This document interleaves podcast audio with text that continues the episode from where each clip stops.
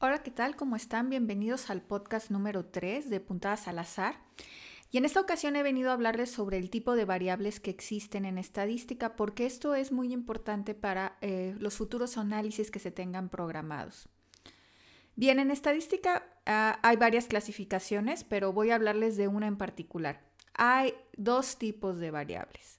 Las variables cualitativas de atributos o categóricas incluso también llamadas variables factor. Por ejemplo, cuando yo hablo del color de cabello de las personas, puedo clasificarlo en rubio, eh, castaño, castaño claro, en fin. Cuando hablo, por ejemplo, de eh, la ciudad en la que nació una persona, que puede ser Jalapa, Veracruz, México, por ejemplo, también el nivel de satisfacción con algún servicio. Por ejemplo, cuando dices, ¿qué tan satisfecho te sientes con un servicio? Puedes clasificarlo en muy satisfecho, medianamente satisfecho o nada satisfecho. Pero al final, esta, esta categorización no es numérica, sino, como su nombre lo indica, son cualidades. De ahí el nombre de la variable.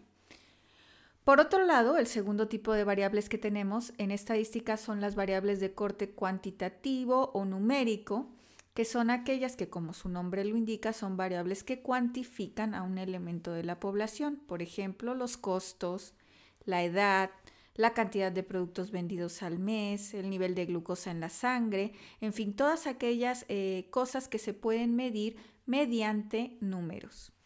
Además de esta categorización, esta, perdón, tipología de variables entre en dos, que son cualitativas o cuantitativas, existe algo que se llama escalas de medición. Y en estadísticas son cuatro las escalas de medición. La primera de ellas es la variable nominal o factor. Estas variables de lo que las caracteriza es que es una variable de corte cualitativo o categórico, que lo que hace es nominar o nombrar algo. Por ejemplo, el color de cabellos, el color de ojos de una persona, la ciudad en la que habita.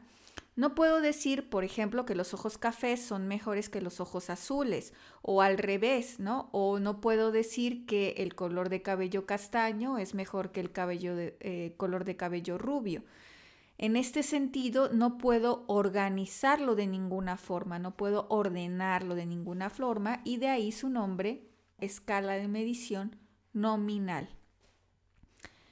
la segunda escala de medición que existe son las variables que se llaman variables ordinales. Es una variable, de nuevo, de corte cualitativo regularmente, porque bueno, todas las variables numéricas ya llevan un orden por sí mismas, pero bueno, en este caso son variables que llevan un orden, pero que son de corte cualitativo. Por ejemplo, el nivel de satisfacción con un servicio. Puedes decir que estás muy satisfecho, medianamente satisfecho o nada satisfecho.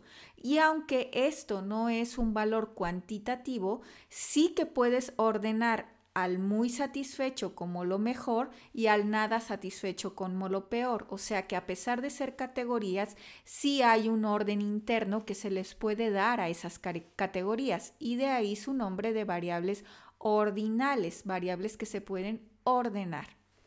La tercera escala de medición es la que se conoce como de intervalo. Son variables numéricas cuyos valores van a representar magnitudes y distancia entre los números, con la peculiaridad de que el cero no implica ausencia de la característica medida. Esa es la gran diferencia. En este, en este tipo de escala de intervalo, las variables son numéricas. Yo puedo saber perfectamente que la distancia entre 1 y 2 es una unidad, que la distancia entre 1.5 y 2 es 0.5 unidades, pero en esta ocasión el cero no va a implicar ausencia de la característica medida. Por ejemplo, la temperatura en grados Celsius. Cuando nosotros decimos estamos a 0 grados Celsius, no significa que no haya temperatura, significa que la temperatura es cero. En este sentido, la, la, temperatura en grados Celsius, el cero, no implica la ausencia de la característica medible. El cuarto tipo de escala de medición es el que se conoce como razón. Estas son igual que las de intervalo variables numéricas cuyos valores representan magnitudes y distancia entre los números, pero en este caso su peculiaridad o su particularidad es que el cero implica la ausencia de la característica medida.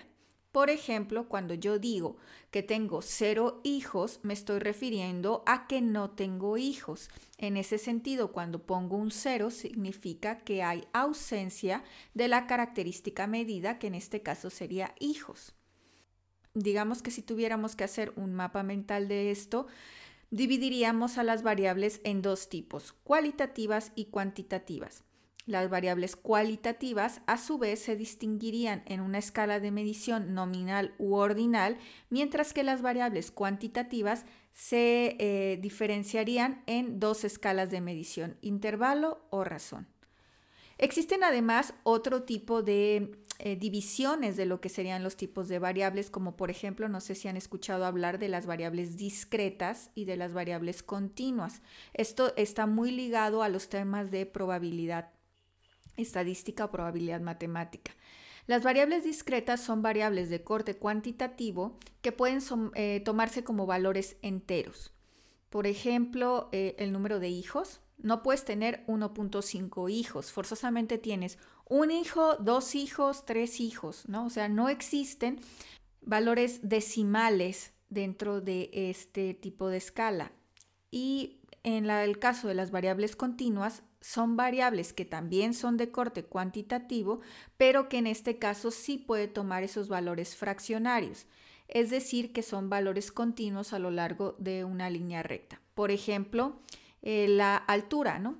Yo mido 1,62. ¿no? Y no forzosamente tengo que medir un metro o dos metros, sino que podemos tener, ir variando a lo largo de lo que es la línea recta.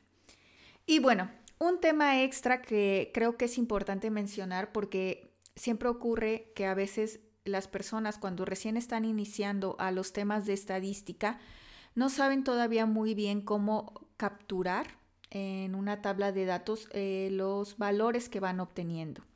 Así que el tema extra del día de hoy son justamente las tablas de datos.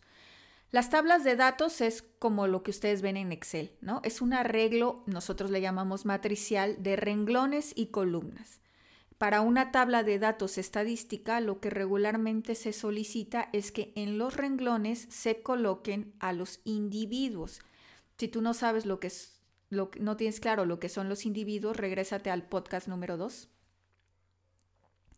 Y en las columnas están las variables Em, que son las características que quiero medir en una población. La forma tradicional de presentación de tablas estadísticas es esa. los renglones son individuos, las columnas son variables. Y bueno, obviamente depende mucho de la paquetería estadística que vayas a utilizar, que se te pide cierta, cierta entrada de datos, Pero todas esas entradas provienen de una tabla de datos original que está arreglada de esta forma en la que te digo. De todas formas, hablaremos más, un poquito más a detalle de estos, de estos temas de las tablas de entrada o las tablas de datos de entrada que solicitan las paqueterías y vamos construyendo juntos. Eso es todo por hoy. Muchísimas gracias. Hasta la próxima.